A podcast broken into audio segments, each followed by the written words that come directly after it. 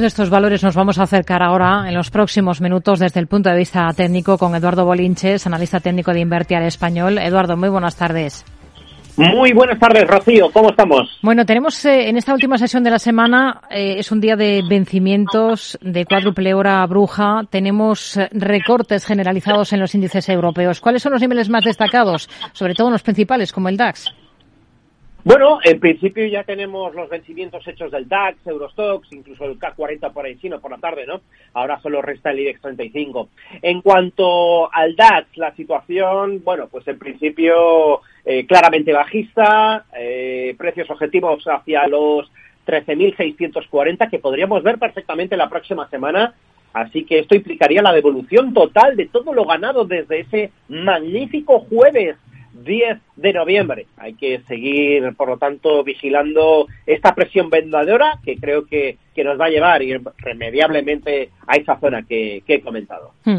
Si hablamos de valores, hace unos instantes lo comentábamos, buen comportamiento en una firma como TeamViewer está eh, subiendo después de eh, repuntar, o sea, después de anunciar un acuerdo para dejar de ser patrocinador en principal del Manchester United, como hemos contado y con las implicaciones que ello tiene para el valor. Y si solo atendemos a la parte eh, ¿cómo lo ven?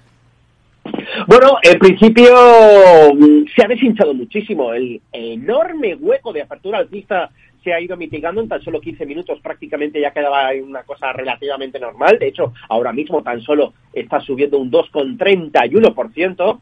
Eh, pero no nos olvidemos que la paliza viene de años atrás, ¿no? Eh, el primer año post-pandémico fue espectacular, que fue eh, tras su salida a bolsa pues prácticamente por encima de los 50 euros y hace relativamente nada, mm, tres meses mal contados, el valor estaba por debajo de 8 euros.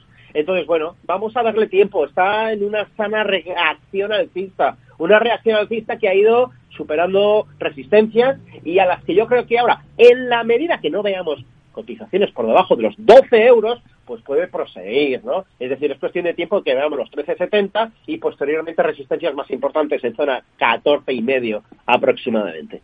Tenemos en el mercado alemán mal comportamiento dentro del DAX en Bonovia, en el sector inmobiliario. ¿Cuál sería el soporte más importante ahora para un valor como este? Bueno, todo el sector inmobiliario alemán está patéticamente mal, muy bajista, algún tipo de reacción alcista fruto de los niveles extremos de sobreventa, pero hoy sí, efectivamente cae prácticamente un 9%, 8,79 ahora mismo, en tiempo real, eh, con uñas y dientes habrá que aferrarse al soporte de los 20,78 para evitar marcar nuevos mínimos anuales, que serían allá por la zona de los 18 euros y medio. Hmm. Otro de los valores que también está entre los más castigados en este mercado es Artorius, se deja más de un 4%. En situación técnica para este. Bueno, la situación de Sartorius también eh, es algo correctiva, pero hay muchísima diferencia con el sector inmobiliario que veíamos anteriormente, ¿no? Son correcciones también muy acordes a las subidas previas, pero la estructura de muy largo plazo es alcista, no tiene ningún problema. Ahora sí, se han perdido soportes en el corto plazo, 344 euros, que llevan a pensar que podemos seguir viendo la próxima semana en ese escenario de continuidad correctiva, pues un 328 y medio aproximadamente, paso previo a testear los mínimos del pasado mes de octubre, allá por la zona de los 311 euros más o menos. Hmm. Eh, si miramos a otros valores que destacan hoy en Europa, en Londres, por ejemplo, tenemos muy buen comportamiento en la compañía Games Workshop después de sellar un acuerdo con Amazon. ¿Qué estrategia seguiría con un valor como este? Bueno, eh, el que esté fuera, pues obviamente ir detrás de un valor corriendo es como ir detrás de un tren que se ha puesto en marcha. Es peligrosísimo. ¿Dónde diablos colocamos el stop de protección si el valor se da la vuelta? Bueno, en principio a mí me gusta siempre la estrategia de la mitad del cuerpo de la vela, ¿no? Cuando vemos movimientos tan brutales como el que estamos viendo ahora mismo, con subidas de prácticamente el 16%, aproximadamente una pérdida de los 8 eh, bueno, en este caso son 8.000 peniques, estamos hablando de 800 libras esterlinas, pues sería, perdón, 80 libras esterlinas, eh, sería el sitio idóneo donde asumir que llegas tarde, ¿no? En principio, esa sería la estrategia para el que quiera entrar eh, estando fuera. Precios de resistencia. Bueno, yo creo que primero tenemos que ver que pueda con los 85,20 y posteriormente sí, que podemos pensar con un 97-30, pero por la parte de abajo eh, perder la mitad del cuerpo de la vela de hoy, como digo, es eh, billete para ir prácticamente a testear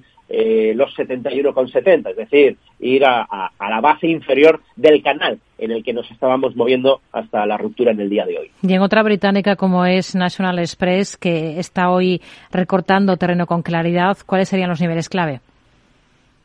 Pues en este caso tenemos pocas referencias.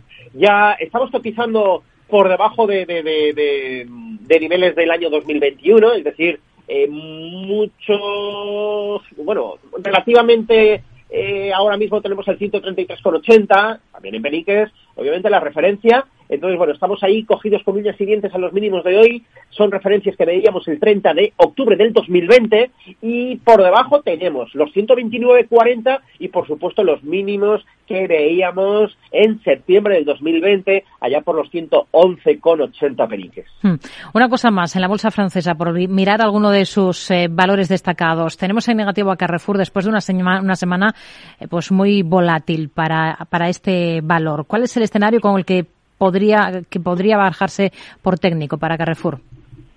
Bueno, en primer lugar, necesitamos la reconquista de los 16 euros para pensar que ya ha pasado lo peor. En caso contrario, el goteo a la baja hacia los 15 es bastante viable. Es una situación bastante parecida, salvando las diferencias, a lo que hemos visto en un IBEX 35. Mucha lateralidad, más de 15 sesiones, en el caso de Carrefour muchísimas más, prácticamente mes y medio, y ruptura por la parte inferior. Así que ahora, bien por motivos de vencimiento o bien por simplemente motivo técnico, ruptura de zona lateralizada por la parte inferior, debemos estar muy atentos para ver si ahora, tras el vencimiento, viene esa reentrada en el canal bajista, reconquistando los 16, o continuidad hacia los 15.